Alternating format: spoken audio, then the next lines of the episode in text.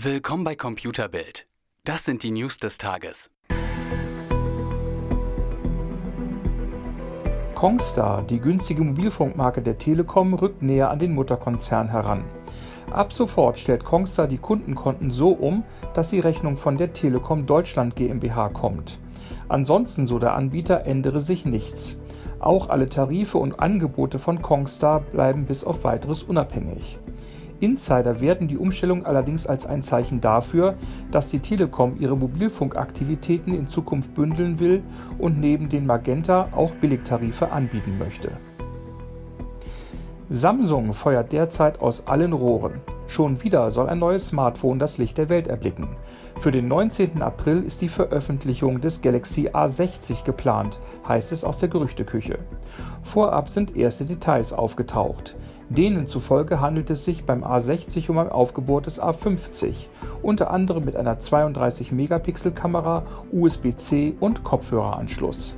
Als Preis werden 450 US-Dollar vermutet. Und noch einmal Samsung. Die Südkoreaner arbeiten angeblich an weiteren Smartphones mit Faltmechanismus.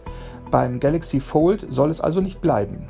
Stimmen die Gerüchte, dann testet Samsung derzeit noch andere Faltvarianten und will so herausfinden, welche die besten Marktchancen besitzt. Zuletzt hatte Huawei mit dem Mate X für Aufsehen gesorgt und das Galaxy Fold ziemlich alt aussehen lassen. Allerdings bereitet die Faltstelle, die sich auf dem Display deutlich zeigt, immer noch Probleme. Amazon darf gegen Anbieter vorgehen, die bezahlte Produktbewertungen auf dem Onlineportal nicht kenntlich machen.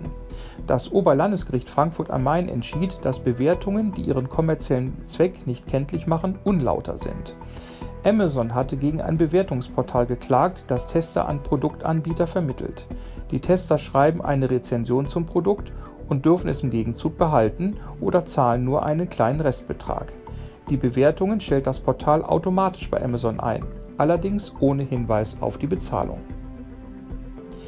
Bei Sony geht eine Ära zu Ende. Die PlayStation Vita wird ab sofort nicht mehr produziert. Auch die Herstellung von Spielen für die tragbare Minikonsole wird bis Ende März auslaufen. Sony hatte die Vita 2011 der Weltöffentlichkeit vorgestellt und zweimal einem kleinen Update unterzogen. Auf dem Markt durchsetzen konnte sich die kleine PlayStation aber nie. Und deshalb zieht Sony jetzt endgültig den Stecker. Mehr auf computerbild.de, Europas Nummer 1 in Sachen Technik.